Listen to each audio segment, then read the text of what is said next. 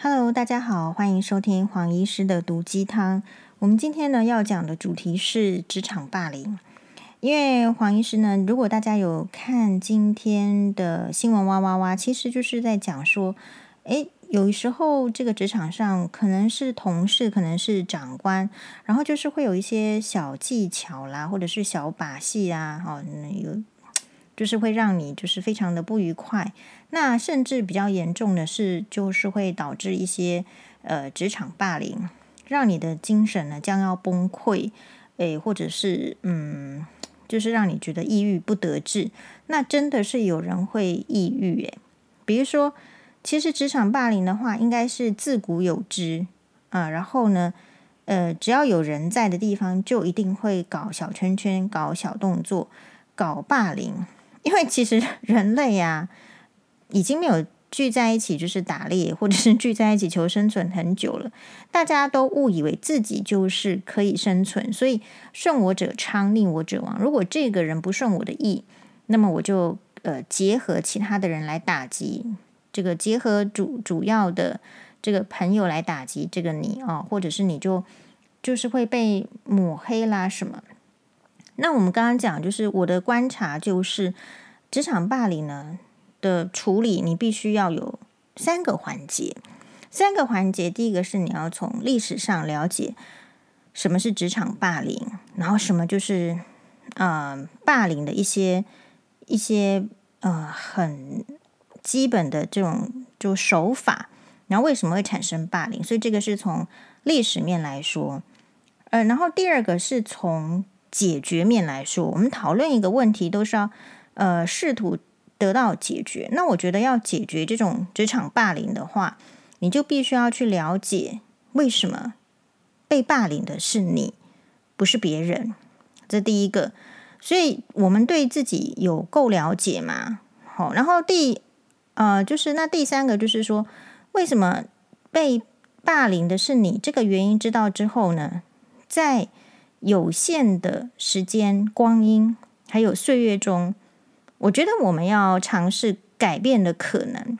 这个改变呢，就像是太空人在登陆月球一样。太空人登陆月球，阿姆斯壮是怎么说的啦？他说：“我的一小步就是人类的一大步。”好，所以你在职场霸凌、职场的环境，其实我想就是在火星一样。火星的意思是说，有一个很有名的科技 家，好像是。是不是脸书的创办人祖伯克还是谁？我忘记。他说呢，人类呢可能会去登陆火星，但是可能会死一批人。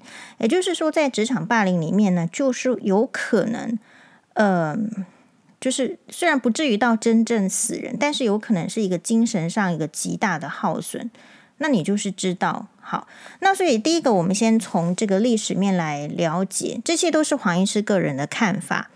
哎，职场专家很多人都是啊，比如说呃大米啊，黄大米，或者是呃邱邱文仁哦，这个文人文人姐都是。那他们的观点呢，都可以参照。那我自己的话是，就是我从历史上我就看到人类在职场里面一直是霸凌的，比霸凌的。比如说宫廷里面难道不霸凌吗？我最近在看这个，哎，就是。大宋宫词，大宋宫词就是我们本来呢 对对宋朝那种文绉绉的的人呐、好像也不见得有什么意思。但是就是因为，呃，刘涛在里面是主演里面的一个很重要的角色，刘娥就是后来的刘太后，啊，就是皇这个宋真宗非常倚仗的一位后宫。那以这个故事为主轴，但是它不是只有讲宋真宋真宗跟刘娥的感情。它主要是在全面的呈现宋代的政治。那宋代的政治呢，就包括说，诶，他自己这个朝代里面，就是宋太宗、宋太祖。宋太宗好像赵匡胤，对不对？宋太祖是赵光义，对不对？好，诶，然后，诶，没想到宋太宗其实是被宋太义哦，就是刺杀，然后宋宋太义去宋。就是把他杀了之后呢，夺取皇权，然后所以接下来呢，从宋太宗到这个宋太祖、宋太啊，反正就是 这些人杀来杀去之后呢，终于到了宋真宗，然后宋宋真宗呢又要面对就是当时的这个我们看过的燕云台的萧绰萧太后，大辽的萧太后萧燕燕的这种，就是北方的强悍民族的一个呃进逼啊，所以有签订澶渊之盟。然后我自己看这部戏呢，就是看他的这个手法，就是很像是。之前的那个《知否知否》描述宋代的宫廷的感觉是一样。那当我们看这个剧的时候，如果他的感情面不是太多，就是说周渝民呢跟这个刘涛这这一组的感情戏码，其实他们演的感情戏码没有感动我，就是不觉得可歌可泣，可嗯、可歌可泣。但是呢，从这边的政治，你就会看到说，其实。呃如果有对这个职场霸凌有困扰的，我觉得要不要说只是呃喜欢看一些爱情剧，你要看一些历史剧。历史剧里面就是因为有政治，然后今天节目里面郑大哥也讲得很好，其实呢很多的环境都是政治啊，政就是众人的事嘛，治是管理，所以管理众人的事叫做政治。所以，如果你对霸凌的这种历史或者感觉很不深刻，然后觉得全天下就只有你最倒霉，只有你会霸凌的话，这个就大错特错。你绝对不是历史上第一个被霸凌的人，也绝对不是最后一个人。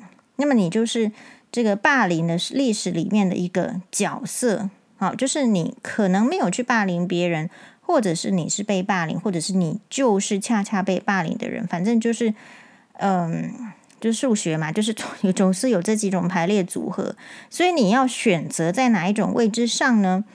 如果是我个人的话，我还是选择就是那种那个不要被霸凌，然后如果有霸凌就站起来抗拒霸凌的人。那这个就是说，我们再回到就是要先了解这个历史嘛。所以，嗯，我们曾经哦，在这个一个就是辩论的比赛叫做超级辩辩辩。那这个节目呢，其实挺好的，然后也是黄医师认为是最难赚的，就觉得说，你自己为什么为什么要去赚这个钱？但是我不是为了赚钱而去，我是为了就是说挑战自己。就人家说你可以来参加辩论讨论，好啊，那我就去。他就有个题，呃，这个题目呢，其实是我觉得跟职场霸凌是相当有关系的，就是说他讨论在职场上合群是一件好事吗？因为其实常常会产生霸凌的情形，就是你被定义成不合群。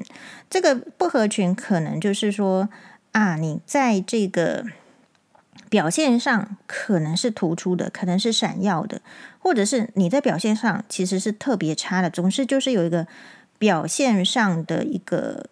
不合群，还有第二个是一个背景上的不合群，就是你要不就是背景很差，你要不就是背景很好。可是背景很好，通常大家会担心呢，就是台湾人的习惯是比较不敢惹背景好的人，所以背景好的人比较不太可能是去去霸凌别人哦。那这边的话，我的意思是说，就是嗯、职场里面到底要不要是合群？我觉得我们当然是要。要合群是要互相帮助，但是要注意，这个合群不是用来帮助每一个每一个这个群体里面的哪一个个人，说是来破坏气氛的。好，所以我们大家都能够同意，霸凌是一种恼人的职场文化，这种恶质的文化正是职场中的有心人利用人们畏惧不合群。落单的恐惧心，打着伪合群的口号，啊，七嘴八舌的组成一种伪舆论，啊，伪教练、伪舆论，不是真实的舆论，但是你常常网络霸凌啦、职场霸凌都是一样，所以其实是利用人们就是害怕不合群，就人类非常奇怪，人类其实有点脱离合群，但是没有强到可以不合群，所以还是会很害怕不合群落单的这样子的恐惧心就被利用了。在一个没有强大的反诽谤、反诬陷的工作环境中，打击异己的一种，哎，就是就会变成是一个霸凌嘛。所以假设说，我觉得从历史上你就知道说，事实上是很多的霸凌。那这些霸凌的来源是因为在一个环境里面没有追求合群的共识，所以就会支持变成是一个变相的支持一个恶质的一个职场霸凌。所以其实你会觉得说，这个环境领导者会不会有霸凌？我个人认为领导者非常的重要，就是领导者要有智慧去提倡说合群的优点，然后呢，要智慧的避开有心人士的利用。就人跟人之间呢，其实你不要以为下属就就比较没心机，有心机的人到哪里哪个职位都是有心机的。好，所以这是从历史上来看。那如果讲细节，我刚刚讲说大宋公子，那这个是一个群体，感觉就是要对外，可是光是对辽是要和还是战，就会有不同的声音，然后就会有不同的，比如说，其实也会有类似。就是去霸凌的情形，比如说它里面有演到，呃，在澶渊之盟呢回来之后，那寇准宰相，他那时候还诶是做了宰相嘛，就是非常的这个功绩卓著。那么他的这个敌对的人就要故意去送一些匾额，然后在这个市集里面造成大家都非常崇拜寇准这样子很英明英明的这种领导者的形象，让皇帝觉得寇准是。呃，就是有那个形象，以至于皇帝会讨厌功高震主的人。其实这个也是没有能力的人去挑战有能力的人的一种霸凌。所以到这边为止呢，就是我们希望，就是有感觉到霸凌的人，不要觉得太孤单。每一个人都是会被霸凌的，野狗也会被霸凌。只要是在一个群体里面，都有可能被霸凌嘛。比如说。那个天鹅，然后丑小鸭里面，天鹅去哎无缘无故被一个这个呃这个鸭子妈妈孵化长大的时候，它当它跟群体看起来不太一样的时候，它就有可能会被霸凌。小飞象也是一样啊，对不对？它的耳朵那么大可以飞，其实我们觉得挺好的，可是一开始的时候都会被视为异类，所以这个霸与霸凌的这种历史跟渊源其实非常非常的深。那接下来归结到就是说，我们有一个这个网友，我想用一个网友的例子来示范说，那如果你遭遇到这样子的霸凌的话，我会有什么建议？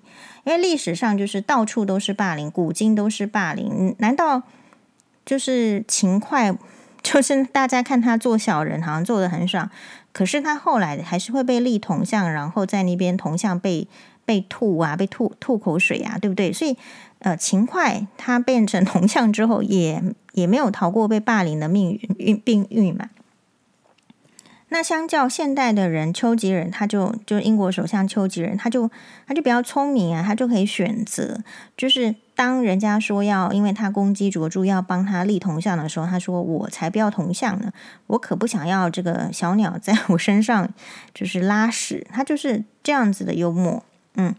好，所以我们先来呃简短的分析一下。我们有一个网友，我觉得网友的职业啊，其实挺好的，就是黄医师蛮羡慕的，就是在银行上班啊。然后他说呢，他们每十年呢，就是会换分行。好，然后呢，人还没有到另外一个分行之前，主管跟主管同时会跟同事们之间会开始要交接嘛。但是呢，我们这个网友就会被说。能力很好，但是个性很差，然后感觉后来呢，就会有一开始的一连串的当面的言语霸凌，比如说，听说你的能力很好诶，听说你的家境很好诶，然后呢，我们网友抱怨说，那他的工作呢就会越来越多，他不能够反映任何事情哦，他就会变成说，如果说他反应不想做，就被解释成是在推工作，那个性很差的原因就是因为。常常会看内部的公文，然后不懂的话，当然他就问。所以你，所以我的意思是说，其实台湾人就是这样常见嘛，就是你不懂你问，结果人家就说你个性差。好，这边黄医师先跟这个网友击掌一下。比如说，很多人会说什么，我看多少我机上我爸上，就会说黄医师呢不要再上节目了，和带就是是会带坏带坏这个小孩这样子的意思。好，其实呃我我自己就。怎么样面对这样的言语？我就心里想说，难道教人过着像人一样的生活，就是教坏小孩吗？对不对？好，好，那我们继续哦。他说，嗯，他觉得最夸张的就是最近不是在疫情期间吗？可是疫情期间的话，就是连这个主管都会说，不信任他量的体温，他要重量。但是呢，他是会就是用比较讨厌的行为，比如说用量体温的机器一直敲这个网友的额头。刚开始还忍耐，但是后来就生闷气，所以体温就越来越高。然后呢，这个主管就会骂说：“你看吧，你的体温。”然后呢，这个时候他其实有忍不住的说：“副理，可以请你不要这样一直针对我吗？”啊，然后呢，结果副理就会跑去跟经理告状说，这个行员怎么可以顶撞他？然后呢，全部的主管都围过来跟他讲说，我们不是早就跟你讲过说不要得罪这个主管吗？好，所以嗯，还有很多啦，好，就是说，比如说，嗯，最近呢，他的直属主管也跟他的同事说。叫他离这个网友远一点，然后不能跟他出门，然后就说：“诶，这个网友是可以独立完成自己的业务，不要浪费人力。”好，然后同事也直接表明说：“想你会生气，所以不敢跟你出门。”所以这样就变成说，同事不敢跟他说话。这个现在就是会有点很明很明白啦，其实就是我自己接到几个这个。职场霸凌或者是的投诉都是很类似，呃，不一定是银行，也有可能是医院，好，然后也有可能就是学校环境。我我发现有一个同样的类型，就是呢，主要呢就是会被说，不管是能力好还是能力坏，反正能力好的就把工作推给他，能力坏的也把工作推给他。因为其实人人的这个惰性就是要把工作推给别人。那工作推给别人之后呢，就可以自己在旁边纳凉说闲话。如果一个人真的很忙的时候，事实上是没有时间说别人闲话的，对吧？所以当你他接了太多这个就是 extra loading 的时候，比如说可能是。你同事应该要帮忙 share 的工作，而没有让同事 share 啊，什么都是你默默的吃下来的时候，其实你会发现周遭的这种，呃，言语的气氛本来就很容易污浊，因为那些人闲下来了，闲下来了就可以去啃瓜子，然后去说闲话。但是我目前，然后第二个看法就是说。这些人呢，都会用这个人个性差，然后不好相处，然后不要跟他讲话，用这样子的方式在做一些污蔑，就是说没有事实的证据，然后明明是对方呢先挑起这个战火，然后可是呢却说是别人情绪差。这边可以看一下大众公词，就是说两边都要试图做一些就是攻防，然后说是对方来破坏澶渊之盟。好，这个就是嗯。这是很常见的这种这种政治哲学，就是大家都要推诿卸责，不是说我差，而是说我你对你的个性很差，所以我没有办法对你好。因为这个世界呢，会对别人没有办法做好人、做坏人，还有自己的心里也是一样。如果自己被称赞是好人，就比较开心；被称被被污蔑说，或者是被指责是坏人，没有人愉快。所以霸凌的一个很大的前提，就是他都会来说。是你的个性差，然后是你难相处，是你没有办法沟通。但是听到这边的话，我们的解决办法就是什么呢？诶，为什么别人说你是什么，你就会是什么？然后为什么别人在制造这些冲突的时候，你可能可以生气啊？当然是可以生气，但是其他的时间，你是不是可以用比较幽默的这个看法去看待？为什么呢？今天其实录影的时候，我有有一些职场霸凌是怎样？就是是女生讨厌的，甚至就是跟性骚扰有关系。大家有没有想过，如果你到一个职场里面去，然后呢，你的这个主管会没有事没事来摸一下你的大腿？当你被摸第一次大腿的时候，你有没有想过你要做怎么做什么样的反应？因为如果你不做，你不接受的话，是不是这个主管也会因为你的反抗而开始讨厌你了？然后，所以你接下来也要担心职场霸凌呢？是不是这样子？所以我的意思是说，幽默不是代表说我们不注重这个事情，而是用另外一种方式让他了解我是有反应的。那我觉得人比较不会去欺负那种会有反应的人。那有反应的方式就是说，当然前面网友例子到就是说被。推很多次，这个等下再讲。我们先讲，如果一个人这个主管他就是来摸你的大腿，我有想过这个问题，其实我是没有发生过，但是我想说，我一定会马上跳起来，跳离开那个座位，然后我就下一句要说什么？最近痔疮恶化，真的坐在椅椅子上都坐不住，会跳起来。是吧？我是觉得，如果一个女生让这个主管第一次的大腿摸在摸在那边的时候，你就是要不认同他，要不傻住，要不不理他，要不就是你在那边，与其在内心一直担心，说我这样子如果不让他摸，他会不会讨厌我？可是我又不喜欢给他摸的时候，不如用这种，就是他也想不到的。就我比较擅长的是这样，因为黄医师是这样的人，就是。他想不到，可是很自然。然后我也提醒他，我会有反应，然后而且我会大声嚷嚷，是吧？对。然后大家可能就周周边，如果你的座位小一点的话，大家可能会觉得说，为什么为什么你跟主管可以讨论痔痔疮问题？你好像跟这个主管不知道，好好像很好笑，好像很 close，不知道。但是就是给给他一个一个讯息，就是说我没有要跟你搞那个方向。那我也没有要因为这个事情顺从你。好，然后第二个就是说，所以你你必须要了解，就是你你的处理方式是可以在，当然这个都是我是讲呃循序渐进嘛，前面有前面的处理，后面有后面的处理，这个跟婆媳问题是一样的。好，所以一开始的时候可以有机会去制造纠纷的时候，其实大多就是要用这个幽默的语气去化解。然后，比如说，你会可能就是人家来说，因为你工作能力好啦，或者是因为你家世背景好，我觉得这个也不要放在心上，不要放在心上。说起来简单，做起来很难，那要怎么做？你就说，哎，你觉得我这个工作能力很好哦，那你有可能是职位很比较低，所以你不能说就是要来要来跟我多学习，但是你心里可以这样想啊，哦。那我工作能力强，那你们这些人是眼睛都瞎了吗？不来不来跟我学习？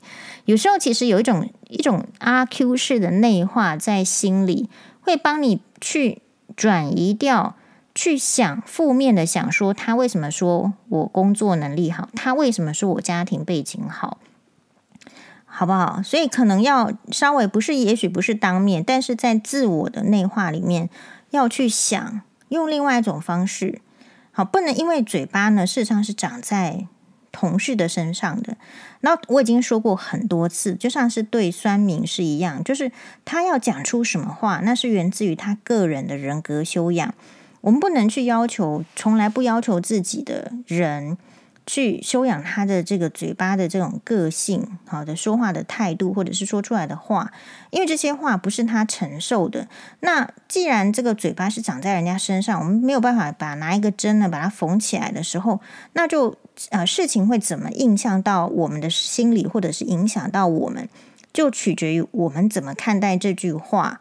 所以你看待这句话的心思是很重要的。但是话说回来。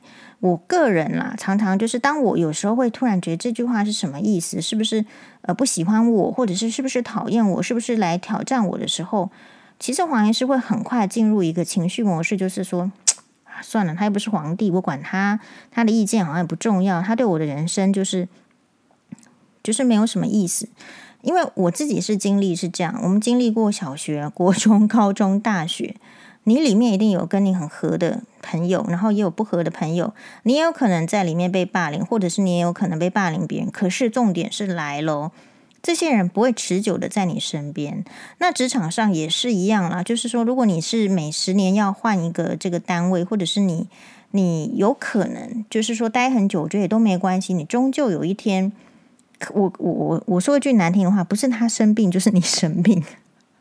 这个世界考验可是很多的呢，所以留一点精力，就是让这个这个老天爷在考验你的时候呢，你有多一点储备，是一种预防医学。所以不要把你的精力浪费在不是皇帝的人身上，就说他要怎么想你呢？其实也就是这样。那当然，职场霸凌有另外一个重一个特色，就是它可能会影响你的考级。然后可能会影响你的奖金，那我或者是说影响你的升迁，然后在这个时候的话，我可能就会比较鼓励，就是网友就是说，有时候啦，这个升迁考绩在某一个主管，然后刚好这个主管又不喜欢你的时候，压力是很大，但是你可能像我的话，就会想成下一步就是。啊，那总比我的这个生杀大权掌握在皇帝手上，我生活在古代是好得多嘛。他今天唯一能影响你的，其实就是你的情绪，还有你的呃收入，还有你的职称嘛，对吧？可是其他其实他是没有办法影响你的。如果你让自己不要被他影响，即便是没有好的这个职签，没有升迁，没有更多的薪水，或者是没有一个就是比较受尊重的环境。都不代表你这一辈子就一定全部是这个样子。我说过了，不是他生病就你生病嘛，这不是一翻两瞪眼的事情。所以永远不要想把事情想得呃太绝望。但这不是诅咒哦。当你觉得说反正这个世界不是他生病就是你生病的时候，你会突然理解到，其实人生。好短暂，可用的人生，精华的人生，好短暂。比如说，真的要八十岁了，还可以到处走，然后到处写书，然后到处演讲，或者到处过生活，这个 IG 上找得到，但是台湾很少，对吧？所以，嗯，这个观念来想的话，就是这个霸凌呢，你如果没有余力去正正面的去解决它。的时候，事实上，大部分被霸凌的人都是没有能力去去正面处理的，所以你就必须要用比较轻松、跟诙谐甚至幽默的态度去看，呃，你今天受到的状况。那我举英国女皇的例子来讲，英国女皇应该是不太会被霸凌的嘛，对不对？她就是女皇啦，谁敢霸凌她？可是每一个，就算她是不被霸凌，她内心还是会有。会有担心啊，她会担心王权被推翻啊。你觉得虽然她不会被霸凌，难道她的压力有比较小吗？所以你多了解一点事实，你就会觉得说，哎，其实 其实就是比烂呐，就是我好像没有那么烂吧。嗯，然后呢，我觉得英国女皇有伊丽莎白二世有一句话说的很好，你要学着捍卫自己所相信的，并且有时候还要，抱歉，我得这么说。给他们点颜色瞧瞧，所以当你说你要情绪失控的时候，没关系啊，你就情绪失控一次啊，把杯子摔摔破啊，对不对，但是你要知道，杯子摔破之后，你还是得要去扫嘛，扫起来。但是大家知道你是一个会摔杯子的人，呃，然后你是不是要破口大骂？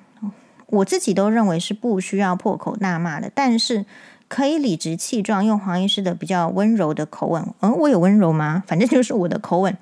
告诉他说，其实事情不是你想的那样。比如说，你说我家境好，或者是工作这个能力好，不代表就是你们可以把你们应该做的事情堆到我身上啊，是不是？那这样子你们会退化哦，会老年痴呆哦。要是我会直接这样讲，是吧？其实银行的工作 应该不容易老年痴呆的。可是如果里面的人都把工作推卸掉了，在里面嗑瓜子的话，当然还是会老年痴呆嘛。所以用另外一种反面的去，就是不是说不友善，是说你看，如果你不这样子，你以后就是老年痴呆，带一点这种告诉他事实吧。好，所以你要知道的是，你自己啊，不可能让每一个人都开心，你自己要学习轻松看待每一件事情。这个事情有点难，真的非常难。你要怎么轻松看待事情？但是你不能因为它难。你就没有开始，这个跟练习做瑜伽一样。一开始的时候你做啊，你这个你会发现奇怪，我怎么一副老骨头，全部就是呃碰不到地板啊，没办法舒张啊。其实这个跟做瑜伽很像。可是你一旦练习练习，开始软化身体的这个开始做瑜伽，软化之后你会发现哦，怎么会就是你的身体可以这么柔软？所以我们的心情上为什么不能够呢？我觉得心情上的柔软还真的是要就是靠靠自己有意识的去去做轻松的看待。好，嗯，我最近呢得到这个奥斯卡的韩国女星尹汝贞，我对她比较有印象的就是她有出去出外景，好像去意大利，然后跟几个女明星，然后就是在那边做菜，然后去做一个餐馆。这个是我好像韩剧里面有好几档也看过，她自己是这样子说的，就是年轻的时候不太努力也没事，但是人老了就必须要努力，这样才能维持人生，没有错。年轻时的闪闪发光。可能是因为某一种才能或是美貌，是，所以现在我们应用这句话到职场的这个霸凌里面，就是，嗯，如果你年轻的时候，只要你不是太笨，或是太丑，或是家世太差，原则上不太会，但是或者或者是太菜，你可能不真真正的受到什么样的霸凌。可是霸凌有点不分年龄层，年龄小的、年龄大的，然后中年的都有可能遭受到霸凌。所以你要知道，你维持你想要的呃方式、生活的样貌，其实是需要经过你的努力。好，那如果是这样子的话，我们就是要讲，就是说，嗯。我最后啦，就是我的对银行的观察，就是说你要知道了，现在很多不一定是银行，很多职缺、很多工作，机器都可以代劳，连我们医生都要害怕，就是要被取代了，因为用那个 AI 就可以诊断，是吧？所以就是没有一定要有人的地方才会斗争的很厉害。当你在这个环境一直 人在斗争的时候，人为什么可以闲在那里斗争的时候？其实你不要因为自己是被就霸凌的人而太难过。其实霸凌你的人，他也他也没有，就像今天节目的时候，小亮哥看到的趋势，他没有办法去理解说，人如果还有心思在那边互相霸凌，这个这种职业的这种。工作很有可能将来是被机器人所取代嘛？表示你太闲嘛？你的工作很有很有很有机会被被大量的机器所取代，只只留下少数的人。所以这样子归结起来，其实人霸凌别人是没有好处的。人应该是要把时间省下来，怎么样让自己变成就是更好的人，或者是生活得更舒适的人。那更呃，生活更舒适的人，其实我就是建议这样子的，就是在被霸凌环境中，一直觉得很困扰。就是我，发现你们的状况，就是第一个不能轻松的看待事情，然后第二个就是，嗯，会比较没有办法去去反应，忍耐很久，以至于最后一次反应的时候呢，都会变成爆炸，然后就会引发就是更不可收拾。所以，不如我们现在就开始练习。其实你有问题，当然就是问。然后呢，呃，你问的时候呢，就是要，就是也也不需要怎么样担心，就是反应不良啊，或是怎样。然后，你如果在遇到有一点点霸凌的样子的时候，样貌的时候，你那个话好像不太喜欢的时候，你一定要先先用幽默的话，或者是说，诶，大剌剌的态度。去去回应他，嗨，然后比如说，假设我是你，工作都很多，呃，然后呢，别人都很闲的时候，我可能会问说：“哎呀，好羡慕你，为什么工作都在我这边？你，嗯、你们都可以这样，可以教教我方法吗？”其实他们的方法就是把工作推给别人，但是我这样做的话，就表示说我有看到这个现象。然后你其实要有很一个很强烈的概念，就是我们一般的人都很怕被 fire，很怕被孤立，哦，很怕被这个就是打发走。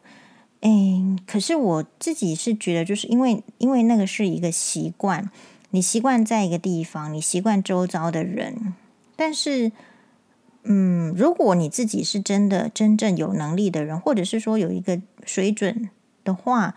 其实，就算真正因为霸凌而必须要离开那个环境，我觉得也有可能是另外一个老天爷要给你的契机。好，所以我可能会比较支持的，就是不要去呃觉得说霸凌就是让你觉得很难受。那如果你真正难受，我觉得还是要就是离开那个环境。就像是邓惠文医师的书里面说的。如果这个环境会让你哭，你不是留在那个环境哭，而是要站起来走出去。那如果我就衍生喽。如果你不想走出去的话，那你只有两个选择嘛，你就是要不让别人哭，要不然就是不要让别人来让你哭。那不要让别人让你哭，是你要让人家很感受到，就是你是有一个 不可预期的 处处理的。所以黄医师为什么有时候会让人家害怕啊？是因为他不知道我会怎么出牌。那你是不是一个永远被视为是不出牌的人呢？对吧？所以，嗯、像什么网友啦，什么什么，其实说什么我都就没有在信。没有在信的话，就是像，比如说刚刚的这个粉砖，就是里面又有人来丢什么林妹妹写什么，其实我都已经不看了。那些字哈，丢起来对我来说太小，不想看，不想浪费眼力。然后我就说：“哎呦，怎么这个前夫舅舅徐清吉还活着哦？好，那我们就就他活得够久，我们就颁给他这个老人就无赖，哦，无无聊。”还有就是，就是非常的这个，就是给他一个三冠王啦。就你你我我变成是被迫用这样子的一个，就是会一些又幽默的方式去看待他嘛。对啊，那前提就是因为我有其他更有趣的嘛，大宋公词，然后还有其他，就是说你你还要给小孩子做教学，好像一个老师一样。好，然后还有这个这个 podcast，所以我想要在一个这个霸凌的环境中挣脱，还是要去运动，然后去开发自己的兴趣，而且开发兴趣有时候要要多看一些历史，看了历史哦，有人是不喜欢看，觉得是老古板或怎么样。可是看了历史，你会知道，原来你不是这么孤单的人，人家都演绎过给你看了，只是你不见得有体会而已，然后有学习到。好，我们先从我们今天先讲到这边，希望对呃曾经有在霸凌的环境中的人呢，可以有一些些不同的一些启发吧。谢谢大家的收听，拜拜。